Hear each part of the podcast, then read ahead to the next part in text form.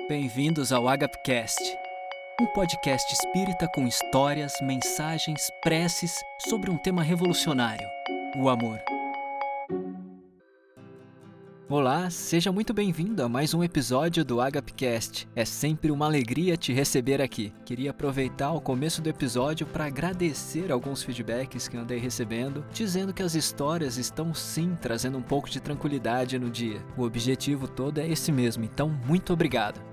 O texto que eu separei aqui hoje é de uma figura muito conhecida no cinema. Eu assisto os filmes dele desde criança, comecei assistindo com minha família, a gente sempre deu muita risada, e claro, já que eu era criança, eu dava risada das caretas e dos tombos que ele dava. O tempo foi passando e eu comecei a entender que tinha muito conteúdo por trás desses tombos e dessas caretas. Essa figura que eu tô falando é nada mais, nada menos que Charlie Chaplin. Se você nunca assistiu nada dele, vá assistir mas você deve conhecer ele pelo menos de nome. E para você ter uma compreensão melhor do texto dele, é importante que você saiba um pouco da vida dele.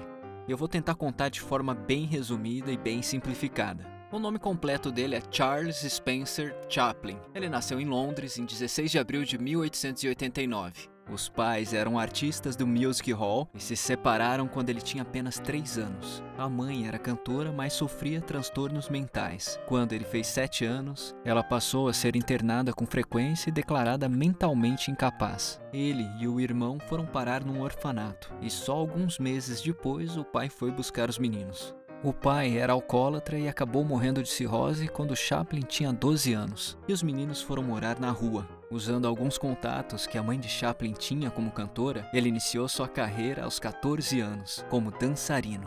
A partir daí, ele começou a fazer números cômicos e chegou até o cinema, participando de vários filmes. E cabe dizer aqui que ele achava que não funcionaria muito bem no cinema, mas ele começou a visualizar muitas possibilidades dessa forma artística montou a própria empresa para roteirizar, atuar e dirigir os seus próprios filmes e chamou o irmão para cuidar da parte administrativa. Ele não só conquistou muito sucesso no cinema, como revolucionou a forma de fazer cinema. Mas tão turbulenta quanto foi a sua infância, foi a sua vida adulta, pessoal e profissional porque os filmes que ele fazia e os roteiros que ele escrevia incomodavam muita gente e incomoda até hoje, porque ele tinha o dom de cativar as pessoas com humor e usar isso para apontar as injustiças que o homem sofria no mundo.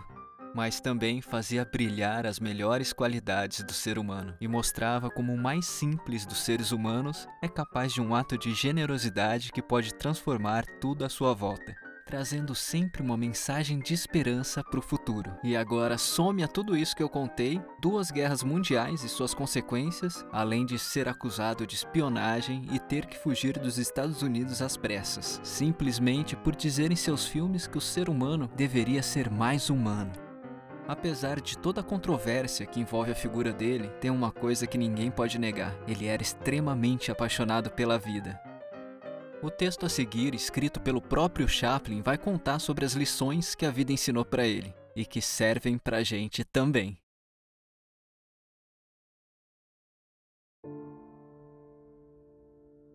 A vida me ensinou a dizer adeus às pessoas que eu amo sem tirá-las do meu coração.